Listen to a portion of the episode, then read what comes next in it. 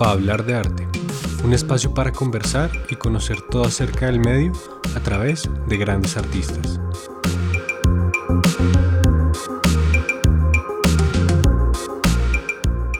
El equipo de Hablar de Arte está conformado por estudiantes de la Universidad de los Andes.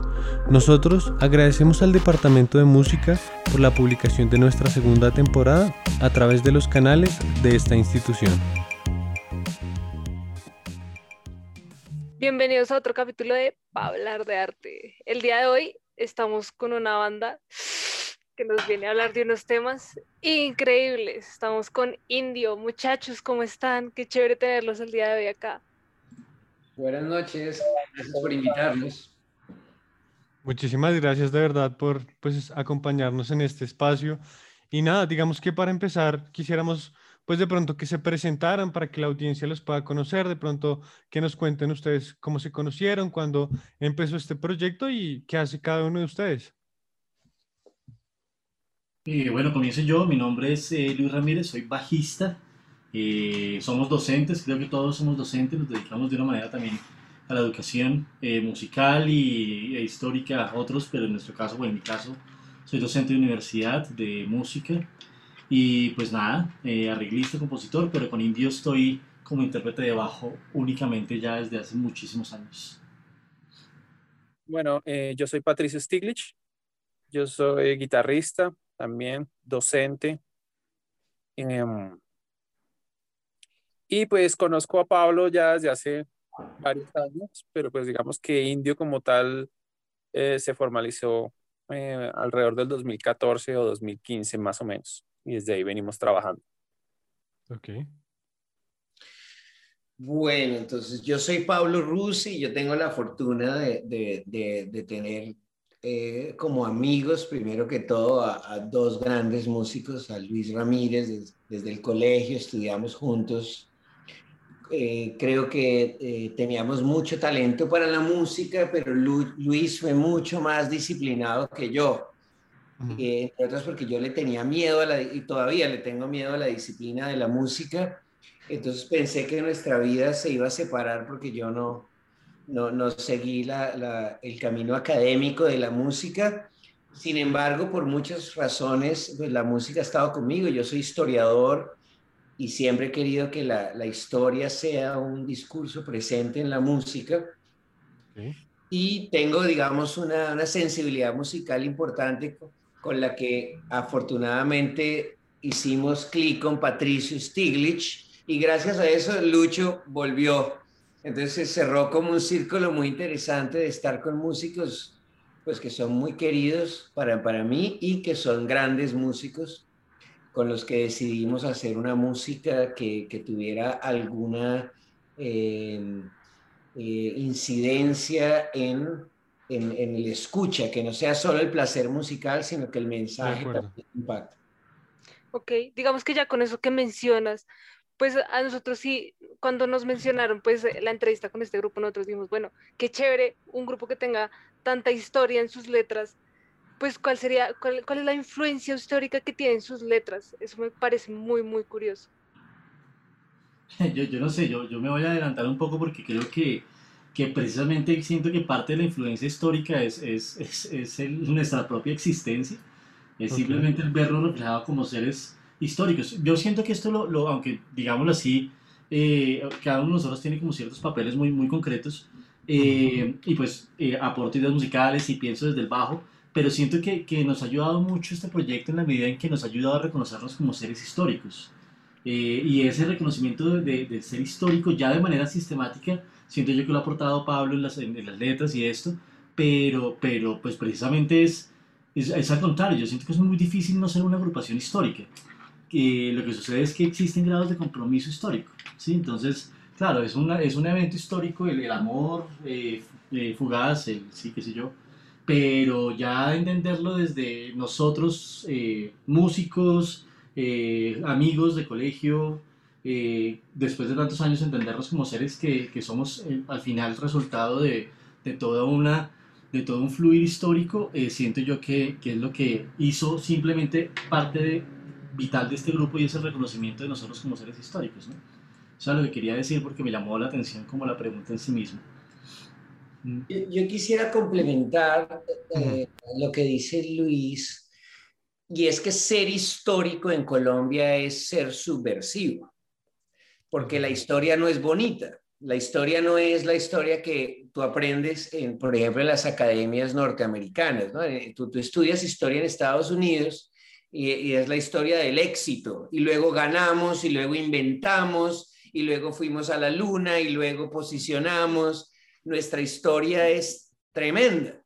Y luego perdimos y luego mataron y luego sufrimos y luego volvimos a sufrir y es ese. Entonces, hacer historia en Colombia es un reconocimiento muy doloroso, pero a la vez un ejercicio de conciencia difícil que mucha gente no quiere hacer.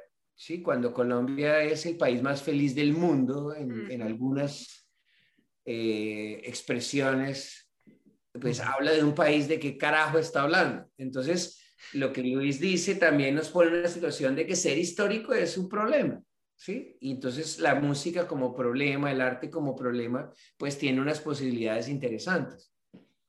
Ok, pues sí, digamos que tocando específicamente que acabaste de decir, que me parece muy interesante, yo sí quisiera de pronto que nos dirigiéramos un poquito más a hablar de pronto de la situación actual que está sucediendo en el país, todo este tema del paro, de hecho, pues hoy, eh, pues ese gran paro que hubo y que ya lleva tanto tiempo, pues en nuestro país, ¿cómo esta situación de pronto los ha influenciado y de qué manera, ya que tú mencionas todo ese tema de que, pues, hablar de historia y hacer historia a través del arte, en este caso puede llegar a ser un problema teniendo en cuenta lo que acabas de mencionar.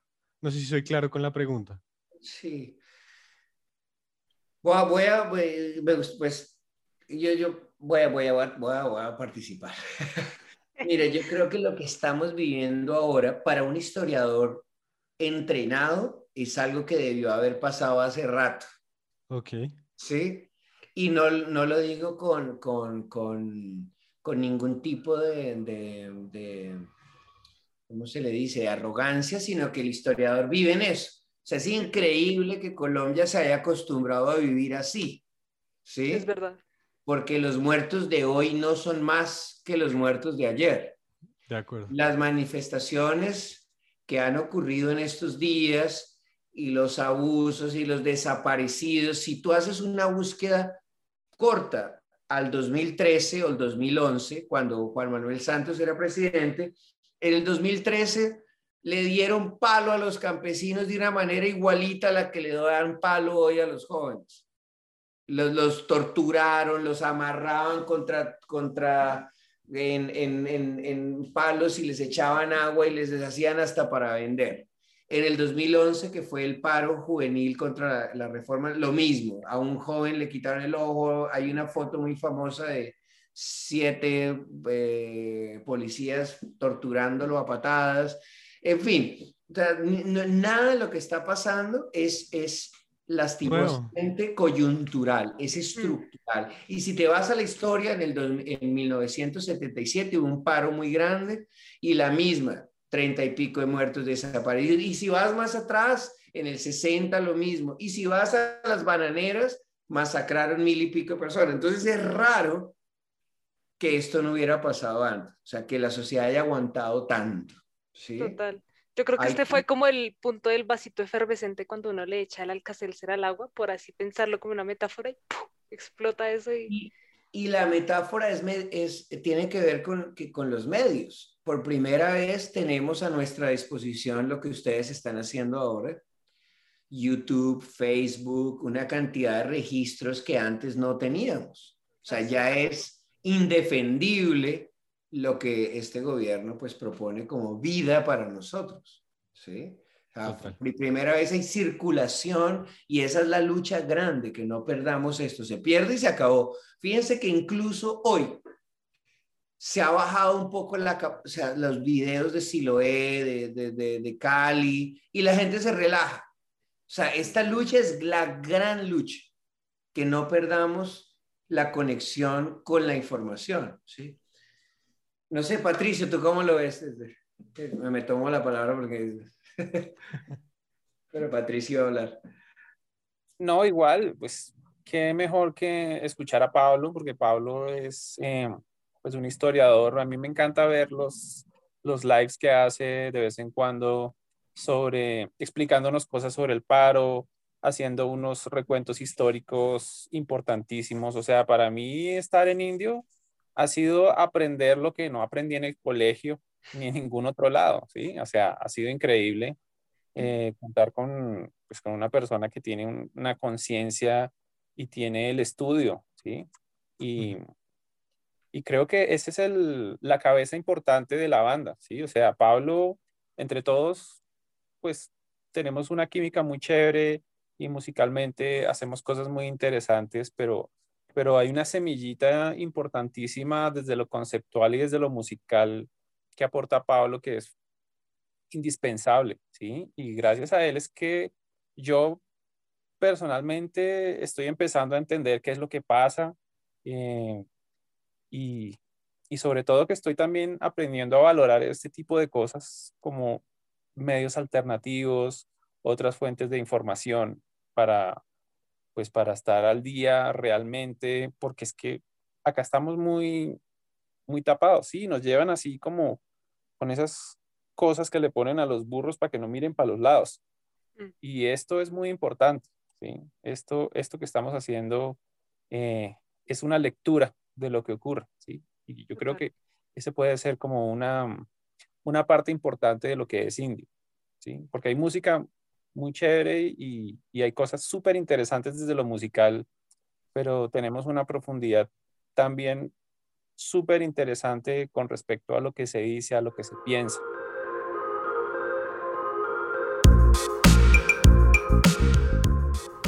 Este capítulo es patrocinado por la Fundación Mi Felicidad.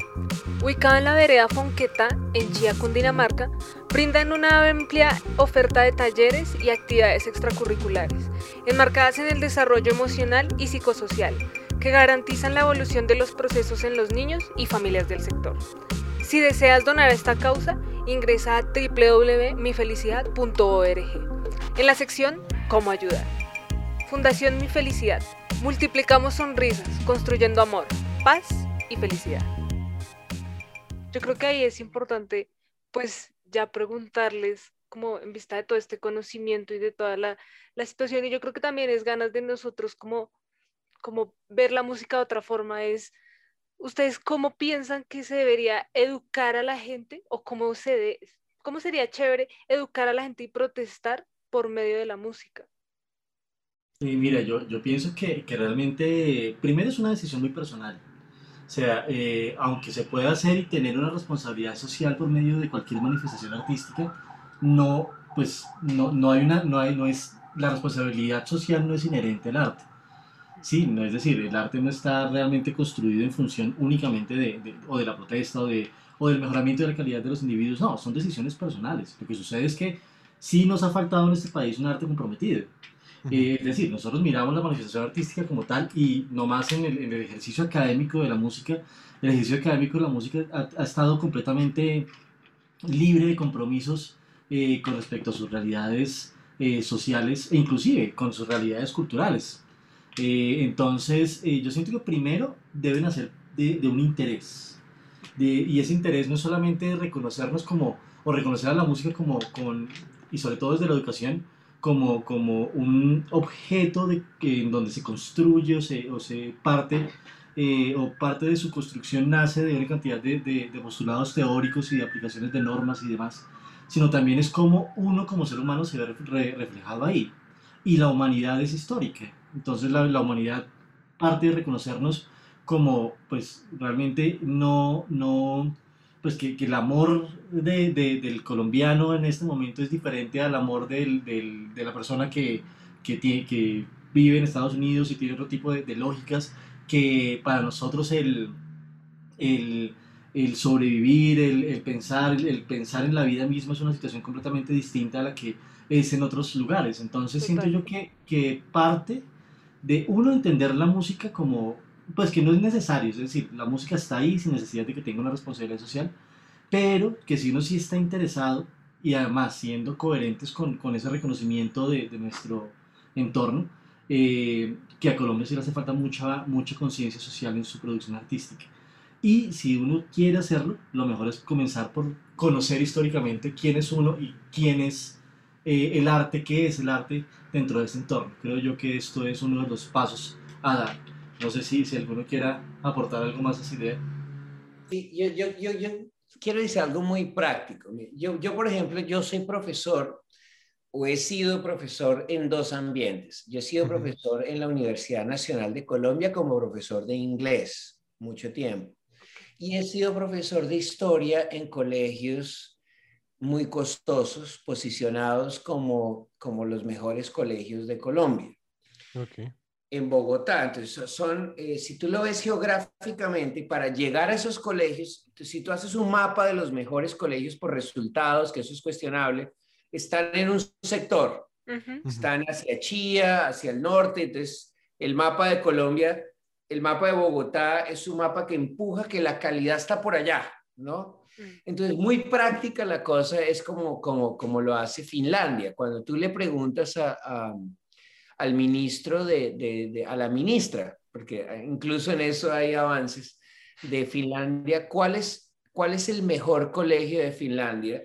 ella responde el que le quede más cerca. Ok. ¿Sí? Ok.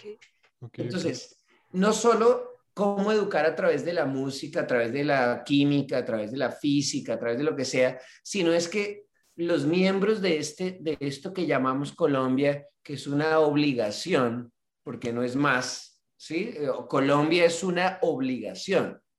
Estamos obligados los que nacimos acá a jugar unas reglas, no es más y de ahí para allá se crean unos ritos y unas leyendas y, unos eh, elementos para cohesionar la cosa, pero no es más, porque tú, ustedes dos, eh, Juan, Catalina, Luis, Patricio, seguro tenemos cosas en común, pero seguro ustedes tienen cosas en común con gente en Suecia, en Asia, ¿sí? Pero esto que tenemos como Colombia es una obligación. Y eso que hay como obligación debería al menos darnos esa posibilidad de que todos donde estemos vamos a tener de profesor a Patricio, a, Pablo, a Luis, y que donde estés vas a tener acceso a eso.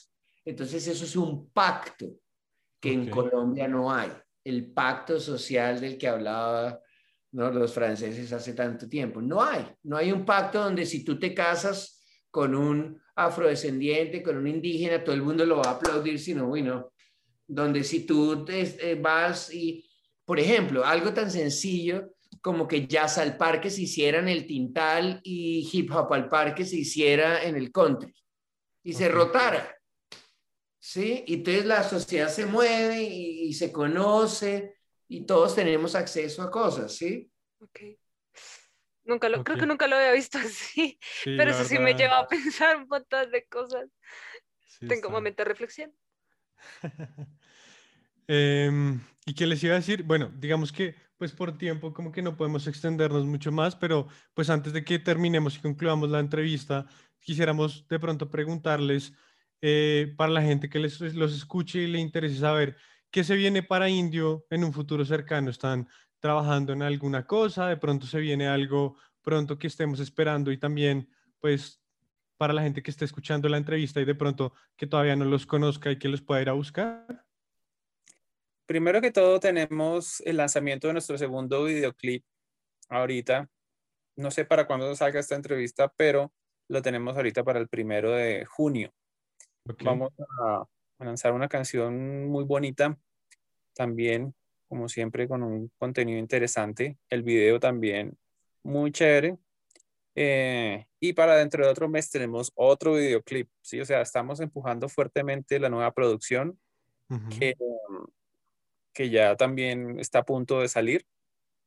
Em, y pues también estamos esperando un poquito que las cosas eh, se suavicen para hacer los eventos. O sea, creemos que en este momento no, no es como el mejor, pero, pero la verdad es que estamos como un toro ahí encerrado en el corral esperando salir para cornear unos cuantos payasos. Entonces, no, hay, hay, mucha música, ¿sí? Hay, hay muchos, muchas ideas que queremos materializar. Ok. Eh, pero por lo pronto se viene un disco muy, muy chévere. Ya está, ya está listo. No sé, yo, yo, yo quisiera, porque, you know, eh, lo mismo, es por alardear, pero eh, yo no sé en Colombia, o sea, este, esta agrupación, Patricio Stiglitz es un guitarrista que le abrió a System of a Down. Sí, es un guitarrista que, eh, que Dave Mustaine de Megadeth reconoció como uno de los mejores guitarristas de, de Bogotá. O sea, es un, un recorrido impresionante y en Colombia la gente tiene que apoyar más al, al- al talento de acá. O sea, guitarristas que han hecho lo que ha hecho Patricio, pocos. Eh, Peter Frampton, no, eh, perdón, eh, de, de, mm, eh, el director de Abbey Road. Alan Parsons. Alan Parsons, él le habló, abrió Alan Parsons que grabó mm, mucho de lo, de lo mejor que se ha hecho en el rock, en fin. O sea, es un gran guitarrista. Y Luis Ramírez escribió los, algunos de los arreglos del primer disco importante filarmónico del rock colombiano. ¿Sí? Y yo no sé por qué en Colombia es tan difícil eso. O sea, y no es, repito, no es alardear. O sea, hay un producto hecho muy bueno pero, pero en Colombia también todavía estamos y, y- y lo acepto. Creo que muchos hemos vivido eso de que cualquier cosa que viene de afuera, de una pago 150 mil pesos, 200 mil pesos para ir a un concierto. Y, y creo que esas, ustedes que están haciendo este radio, gracias por apoyarnos, mostrar nuestra música. Estamos haciendo, hicimos un disco que tiene un una calidad increíble, que no, como dice, que no está con, no con nosotros eh, Matías Krieger hoy, que es el ingeniero que grabó el disco. Matías no quiso replicar el sonido sueco ni americano, hizo un sonido hecho en Bogotá, Colombia, Ok. que es disfrutable, que es bello, que es profesional, ¿sí? Y que es de nosotros, de nuestro contexto eh, artístico, urbano, etcétera, y enseñarle a los públicos, alguien tiene que hacer eso. Alguien tiene que enseñar a la gente a escuchar y decir, oiga, mire lo que hicieron estos tipos, ¿sí?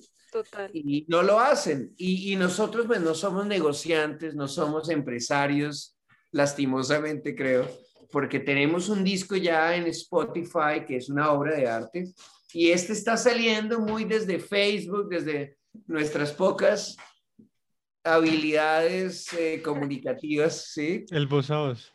Eh, de, sí, y entonces muchas gracias por, por apoyarnos. Eh, tenemos un disco que, que tiene un gran sonido, cada, cada tema tiene un desarrollo muy bien logrado y, y- y no es solo un logro de nosotros, sino del contexto bogotano, colombiano, cultural.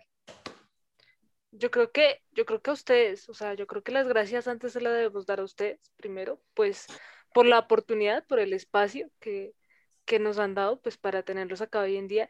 Y yo creo que también por lo que nos enseñan, yo creo que nosotros como jóvenes tenemos todavía mucho que aprender y mucho también que mostrar y creo que es muy importante, pues estos espacios en que podemos escuchar de pronto personas con mucha más experiencia eh, y que también nos abren a nosotros los ojos, o sea, de verdad, a veces uno, muchas veces como joven, como joven, eh, uno, uno piensa las cosas de una forma, pero de pronto ustedes que ya han vivido más cosas y, y han visto como un, un, contexto que de pronto muchas veces nosotros no tenemos, yo creo que es muy valioso, eh, pues la, tener la oportunidad de uno también entender ese contexto, porque uno dice, momento, ¿qué es lo que está pasando Total, total, total, y era lo que tú, o sea, lo eh, lo que Patricio decía de que pues en este país lastimosamente muchas veces los medios de comunicación nos han tenido con los ojos así cerrados, mirando solamente hacia un lugar y este es el momento en donde pues afortunadamente hay las maneras de empezar a abrir los ojos, de empezar a informarse, de empezar a desarrollar de pronto una opinión, pero a través de argumentos, a través de información a través de cuestionar las cosas y de ponerse como a pensar y, y de verdad de ponerse en los zapatos de los demás con toda la situación en lo que está pasando y lo que ha pasado siempre, como tú bien lo dices, esto no es coyuntural sino estructural y, y de verdad es muy valioso toda esta conversación que hemos tenido, o sea, creo que yo como estudiante he sentido que he estado como en una de las mejores clases que he tenido en donde he aprendido un montón, entonces de verdad, muchísimas gracias, muchísimas gracias por haber sacado el espacio para estar con nosotros. Nosotros pues estamos para apoyarlos a ustedes y a todos esos grupos independientes y músicos que están pues que quieren de pronto tener un espacio para contar y em, explicar de qué se trata lo que están haciendo. Entonces, de verdad, estamos muy felices de que estén acá con nosotros y nada, les deseamos lo mejor con ese disco que se viene. Gracias. Total. Entonces, pues muchas gracias a ustedes. Antes de irnos, eso sí, las redes para que vayan a chismosear, Spotify, todo eso. Las redes son un desastre porque como no, no tenemos a nadie contratado, entonces tenemos un nombre muy difícil. Indio es un nombre muy, o sea, problemático. Entonces tú pones indio y sale todo menos nosotros. entonces tienen que esforzarse. Indio Stiglitz. la clave un poquito. Yo tengo la clave y es que ponen, por ejemplo, Indio, Requiem. Requiem es el nombre de nuestro primer disco. Si ustedes combinan esas dos palabras, de una les va a salir. En Spotify, Apple, Deezer. Pero eh, ¿sabes cómo yo lo encuentro? Con nuestros apellidos. Indio Stiglitz, Indio Rusi, Indio Ramírez, Indio... Ahí vamos. Eh, algún día alguien que, que sepa de negocios nos va a apoyar. De verdad, de verdad, muchísimas gracias por pues, haber estado acá con nosotros, a todos nuestros oyentes. Y nada, esto fue para hablar de arte.